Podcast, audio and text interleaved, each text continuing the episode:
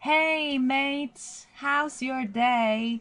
And I hope you can enjoy today's learning. 有关于今天的背单词内容，还是有关于这个啊、medical 医疗的一些场景的。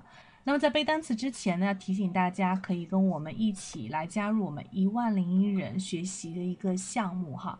And now we are devoted to promoting this program of helping 10,001 English lovers to join us and you know enjoy the western culture foreign culture and I hope you can share this if you like today's program。如果大家喜欢今天节目的话，可以分享到朋友圈，也可以加我的微信三三幺五幺五八幺零，跟我们一起来交流学习，提高自己。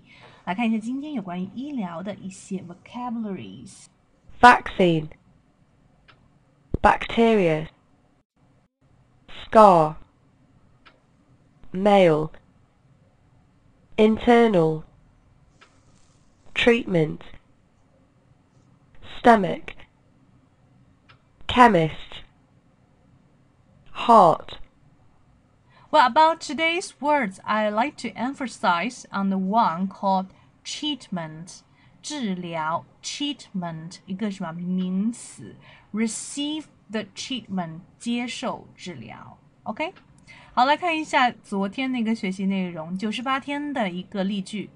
打起精神，什么都会好起来的。 有关于打起精神的说法，跟我们五官里的某一个器官部分是相关的一个词组哈，它不仅仅是一个词了，是一个词组。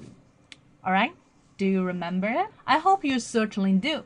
If you like today's program，如果喜欢今天的节目的话，可以分享到我们的这个朋友圈，或者是啊加入我们的这个单词群，跟我们一起来打卡学习。那么坚持四天的就会有奖励一节免费的口语公开课哦。So see you soon, guys.